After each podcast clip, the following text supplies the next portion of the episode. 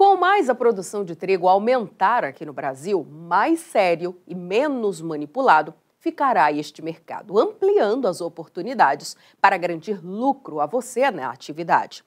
Só que isso não vai acontecer do dia para a noite, e muito menos pelas mãos da indústria, que tem total interesse em manter tudo como está.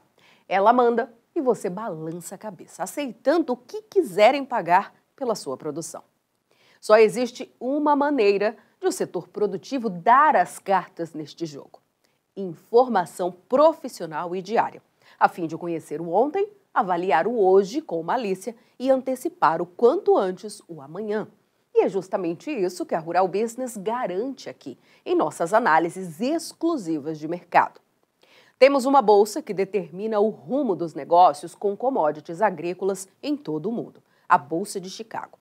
Lá, homens e mulheres fazem suas apostas, boa parte com apenas um objetivo: ganhar dinheiro. As mesas operam de olho em planilhas e gráficos técnicos, numa dança de compra e venda sem fim que, tanto para cima ou para baixo, garante a chance de lucro aos participantes. Mas a Rural Business, como única agência provedora de informação estratégica para o agronegócio de todo o mundo, não cansa de repetir. Ninguém come papel. Uma hora a ficha cai e só vai conseguir ganhar dinheiro no físico aquele que conseguir antecipar o que está por vir antes que tudo aconteça. O abastecimento mundial de trigo continua na corda bamba. E basta um agravamento das tensões entre o Ocidente e a Rússia para o mundo passar fome. Por isso, prometemos um giro pelo mercado global de trigo, a fim de analisar a realidade dos principais fornecedores do mundo e não ser pego no contrapé. O Departamento de Agricultura dos Estados Unidos, USDA na sigla em inglês, revelou algo tremendamente importante em seu último relatório de oferta e demanda apresentado neste mês de agosto. A produção mundial de trigo não atingirá os níveis previstos, ou seja, nada pode dar errado. E quem é um dos maiores exportadores de trigo do planeta, responsável por boa parte do equilíbrio deste mercado? Se pensou na União Europeia, acertou em cheio e é para lá que vamos hoje.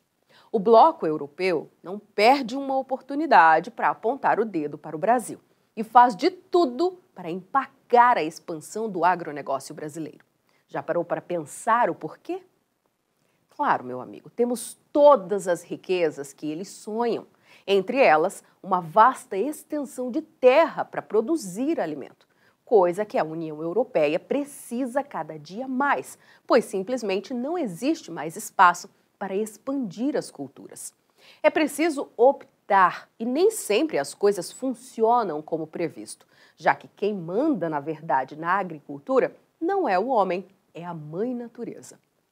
Pouco antes da virada do século, a União Europeia começou a ampliar fortemente o cultivo de trigo. Em apenas oito anos, entre as safras de 1993-94 e 2000-2001, aumentou em 70% a área de cultivo do cereal, que passou de 15 milhões e 700 mil para 26 milhões e 700 mil hectares. Entre idas e vindas, conseguiu manter esta área mais ou menos equilibrada, até que em 2008 chegou à marca de 26 milhões e 800 mil hectares. Resultado conquistado em 2015, depois de novos retrocessos. E esta foi a última vez que a União Europeia conseguiu plantar tanto trigo. Na safra de 2018-19, e aí estamos falando de apenas cinco anos atrás, o bloco viu a área de trigo ser reduzida para menos de 24 milhões de hectares, derrubando a produção. A colheita, que um ano antes tinha encostado na casa de 137 milhões de toneladas, desabou para pouco mais de 123 milhões, como você pode ver no primeiro número à esquerda no gráfico. E foi aí que o caldo começou a entornar, pois o consumo vinha em franca escalada de crescimento. Acompanhando o gráfico, é possível ver forte aumento na produção de trigo da União Europeia em 2019. Só que a alegria durou pouco, com novo tombo no ano seguinte. A gangorra continuou, com a produção passando de novo de 138 milhões em 2021. Mas foi a última vez que este resultado foi confirmado. A expectativa do Departamento de Agricultura dos Estados Unidos é que a nova safra 2023-24 renda 135 milhões de toneladas de trigo ao bloco europeu, apenas 1% mais que o colhido em 2022. E a pergunta que você, profissional de mercado, precisa saber responder é: será que esta produção será suficiente? A resposta é não. Não será. É nisso que temos que ficar ligados, pois a União Europeia já está tendo que importar muito trigo para dar conta de atender a sua demanda. Ou seja, não existe espaço para erro. Uma queda na produção forçará novo recuo nas exportações, para não colocar seu próprio abastecimento em risco, ou aumento ainda maior na compra de trigo no exterior. Algo com poder de mexer forte com este mercado que já anda no limite. Para garantir o segundo lugar no ranking mundial de exportação, a União Europeia terá que ter 38 milhões e meio de toneladas de trigo para despachar ao exterior. Somando isso ao gigantesco consumo interno de 107 milhões e meio, seria preciso ter em mãos 146 milhões de toneladas de trigo, volume longe do que vai conseguir produzir. Comparando esta demanda com a produção de 135 milhões de toneladas, o que vemos é um tremendo déficit de 11 milhões. E o que fazer, hein? Como equalizar este quadro sem colocar seu abastecimento em risco? Esta é a questão, meu amigo. A União Europeia vem falando em queda de consumo de trigo. Veja que depois do recorde de 2021-22, quando 108 milhões e 300 mil toneladas foram consumidas pelo bloco, a expectativa cai para 108 e depois para 107 milhões e meio de toneladas. E na visão aqui da Rural Business, isso não passa de pura manobra. Na verdade, não é a demanda interna que está em queda. O problema é que está faltando trigo, forçando uma queda de consumo. Afinal, até onde a gente sabe, ninguém consegue consumir o que não existe, não é mesmo?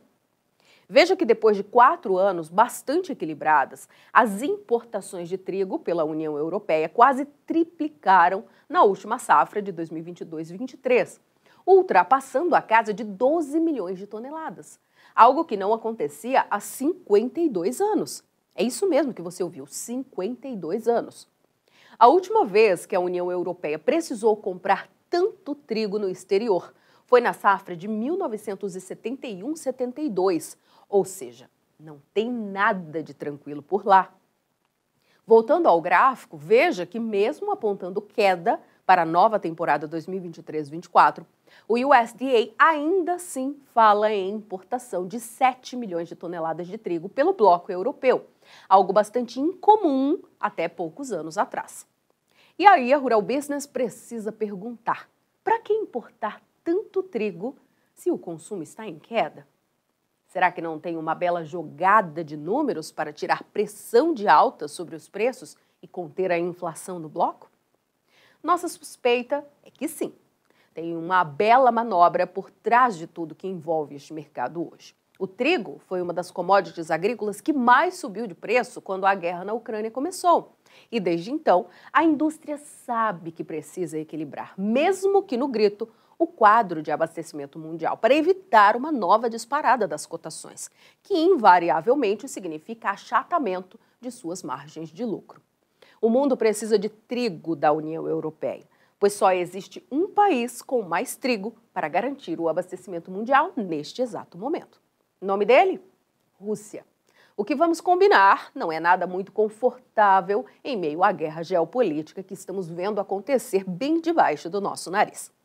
O jeito é falar que está consumindo menos, já que a mídia gratuita adora comprar esta ideia e jogar trigo importado em seu mercado interno para equilibrar melhor as contas.